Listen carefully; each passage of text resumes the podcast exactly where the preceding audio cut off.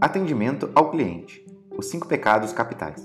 Sendo cristão ou não, todos nós já ouvimos falar dos sete pecados capitais. Fazendo uma analogia a esses vícios, elencamos atitudes que muitas vezes são cometidas no atendimento e que geralmente espantam o cliente. Muitas vezes, essas situações passam despercebidas e geralmente são consequências da falta de gestão, ausência de diálogo e até mesmo falta de treinamento de toda uma equipe. Continue ouvindo este podcast e descubra os cinco pecados capitais que você pode estar cometendo em relação ao atendimento ao cliente da sua empresa. Número 1. Desinteresse. Você investiu no e-commerce, bem como na sua página de internet, para que sua empresa seja vista e comece a ter visitas e solicitações de orçamento. O que você faz? Espera, pensa, posterga e resolve enviar apenas amanhã um material bem completo para o cliente que se mostrou interessado? Se você faz isso, saiba que está cometendo o primeiro pecado capital em relação ao atendimento ao cliente. Por mais que essa atitude não seja intencional, representa um desinteresse no atendimento. É preciso estar atento para atender o cliente no exato momento da sua curiosidade e necessidade, para não perder a oportunidade de venda.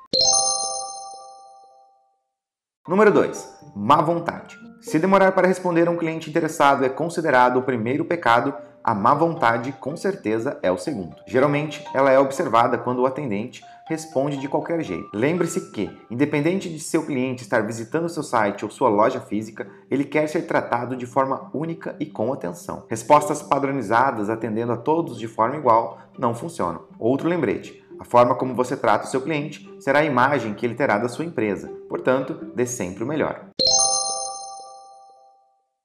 Número 3. Frieza. Já aconteceu de você, cheio de curiosidade, usar um chat online e pedir informações sobre um determinado produto ou serviço que se interessou? Receber respostas monossilábicas ou vazias durante todo o diálogo é um grande problema. Imagine você iniciar uma conversa e ouvir apenas sim, não, ok, certo, certamente, claro e por aí vai uma lista grande de palavras e expressões que respondem e não dizem nada. Se um cliente usa seu chat para pedir informações, é porque ele já está interessado no seu produto. Cumprimente-o, identifique-se e coloque-se à disposição para ajudá-lo. Entenda o que seu cliente deseja e esforce-se para solucionar o problema dele. Se sua empresa não pode ajudá-lo, oriente-o como fazer. Atendê-lo de forma educada, mesmo que ele não compre no momento, faz com que ele volte a te procurar quando precisar. Afinal, foi bem atendido. Já a frieza fará com que ele esqueça que sua empresa existe, ou pior, que compartilhe a péssima experiência com seus conhecidos.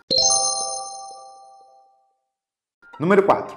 Inflexibilidade. Um pecado capital mortal no atendimento ao cliente é a inflexibilidade ou seja, sem exceções e sem chance para o novo e diferente. Lógico que toda organização bem estruturada tem suas normas a serem seguidas, mas ao mesmo tempo, no mundo dinâmico e tecnológico que se vive, elas precisam ser pensadas constantemente para bem atender o cliente. E para isso, a dica que damos é que tenha sempre notado por meio de planilhas ou softwares, como o Trello, porque não se está conseguindo atender o cliente e seja feita uma análise mensal ou quinzenal para solucionar esses problemas. Por exemplo, se você percebeu que seus clientes estão deixando de comprar porque seu prazo de parcelamento é pequeno, por que não repensar em aumentá-lo? Outro exemplo: se por algum motivo sua empresa não aceita determinado cartão de crédito e o uso dele é bem questionado pelos seus clientes, por que não voltar atrás? É preciso usar a flexibilidade para atender e satisfazer seus clientes.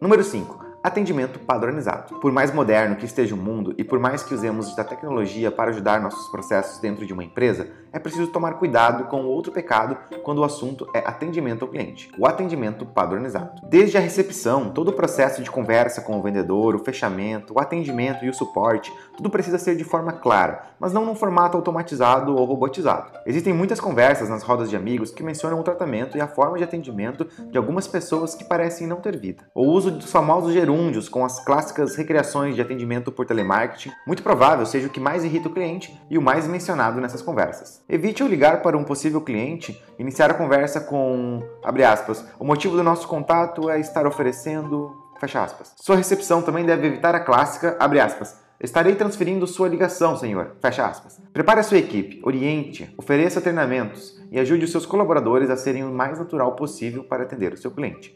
Que tal atender seu telefone perguntando como o cliente está e criando um senso de proximidade? Acreditamos que vencendo esses pecados capitais, sua empresa evoluirá e seu cliente sairá sempre satisfeito da sua loja ou do seu site. Acesse o nosso site e consuma os nossos conteúdos, o ito.digital. E também nos siga no Instagram, arroba ito.digital. Até mais!